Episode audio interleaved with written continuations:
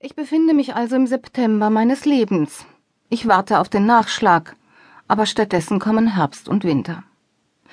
Mein Spiegelbild ist mir fremd geworden. Wann zum Teufel ist denn das passiert? frage ich, aber mein Spiegelbild gibt keine Antwort. Jeder will alt werden, aber keiner will es sein, sagte einst der mittlerweile viel zitierte Schauspieler Martin Held. Altern ist verpönt. Schon meine Eltern fanden Altern strafbar. Jeden Samstagabend saßen sie im Wohnzimmer und sahen sich die großen Fernsehshows von damals an. Gott, ist sie alt geworden, stöhnte meine Mutter immer und immer wieder abfällig, wenn eine Künstlerin auftrat, die sie lange nicht gesehen hatte. Und immer nickte mein Vater zustimmend. Der Jugendwahn fand also schon ganz offensichtlich bereits in den 1960er Jahren statt. Ich jedenfalls schwor mir damals, mir keinesfalls beim Altwerden zusehen zu lassen. Erst in den vergangenen Wochen und Monaten dämmerte mir, dass mir gar nichts anderes übrig bleibt. Aber wenn ich es schon nicht verhindern kann, dann mache ich es jetzt zu meinem Thema und nehme Geld dafür. Sie haben dieses Hörbuch doch gekauft, oder? Älter werden ist wie schwanger sein. Eine Schwangerschaft bedeutet in den allermeisten Fällen, dass die betroffene Frau nach einer gewissen Zeit, meist nach neun Monaten, ein Kind zur Welt bringt.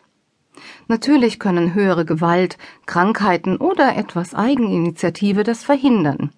Aber am Ende einer Schwangerschaft steht üblicherweise die Geburt eines Kindes.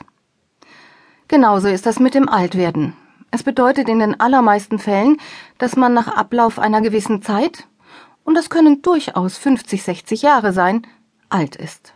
Und möglicherweise dement, inkontinent, verarmt, verlassen und einsam. Auch das können höhere Gewalt, Krankheiten oder Eigeninitiative natürlich verhindern. Man weiß ja schließlich, worauf es hinausläuft. Aber die ersten 40, 50 Jahre realisiert man das nicht. Nicht wirklich. Das ist auch völlig in Ordnung.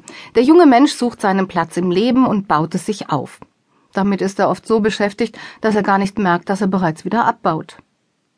Auch bei mir haben die Zeichen der Zeit, die sich in mein Gesicht gegraben haben, andere eher gesehen und schneller gedeutet als ich.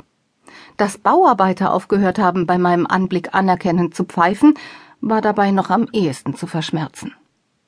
Schlimmer war es, als mich an meinem 55. Geburtstag der Konrektor der Schule, an der ich unterrichte, mit einer Karte überraschte, die er von allen meinen Schülern hatte unterschreiben lassen. Sie lag mit einem kleinen Geschenk, dem obligatorischen Füllfederhalter, auf meinem Platz im Lehrerzimmer. Da stand neben dem üblichen herzlichen Glückwunsch bla bla bla in seiner krakeligen Handschrift In vielen Situationen hast du Überblick bewiesen und den wünschen ich und die ganze Klasse BZ13D dir bei deiner großen Aufgabe, älter zu werden. Dummerweise murmelte ich den Text halblaut vor mich hin, als ich ihn las. Als ich danach aufschaute, sah ich meine Kollegen peinlich berührt wegschauen und den Konrektor strahlen. Unser Konrektor ist ein Vollidiot. Selbst unsere Schüler schämen sich fremd für ihn. Er will nett sein, aber er hat überhaupt kein Talent dazu. Er will empathisch wirken, er ist aber nur takt- und distanzlos. Paradoxerweise nahm ich das immer sehr für ihn ein. Er tat mir so leid, dass ich ihn fast mochte. Nun von diesem Augenblick an nicht mehr. Es dauerte allerdings gut 25 Sekunden, bis mir eindeutig klar wurde, dass der Konrektor hier eine Grenze ganz unverschämt überschritten hatte, auch wenn er das für einen Beweis seiner Aufmerksamkeit und Wertschätzung hielt. Als Lehrerin ist man geübt darin, brenzliche Situationen zu entschärfen, indem man sie geflissentlich übergeht. Ich steckte die Karte ein, bedankte mich kurz und ging in meine Klasse. Es war nicht leicht. Vielleicht sollte man an dieser Stelle erwähnen, dass ich in einer Berufsschule arbeite. Alle meine Schüler sind alt genug, den Text zu verstehen, den sie da auf Geheiß des Konrektors unterschrieben hatten. Ein paar von ihnen konnten mir an diesem Tag nicht ins Gesicht sehen. Alle waren so höflich, meinen Geburtstag nicht anzusprechen. Nur wenn ich mich zur Tafel umdrehte, spürte ich Getuschel, mehr als dass ich es hörte. Das kann Einbildung gewesen sein, vielleicht das leise Vibrieren meiner Nerven. Aber einmal, als ich mich wieder meinen Schülern zuwandte, spürte ich deutlich zwei dunkelbraune Augen, die sich in meine bohrten.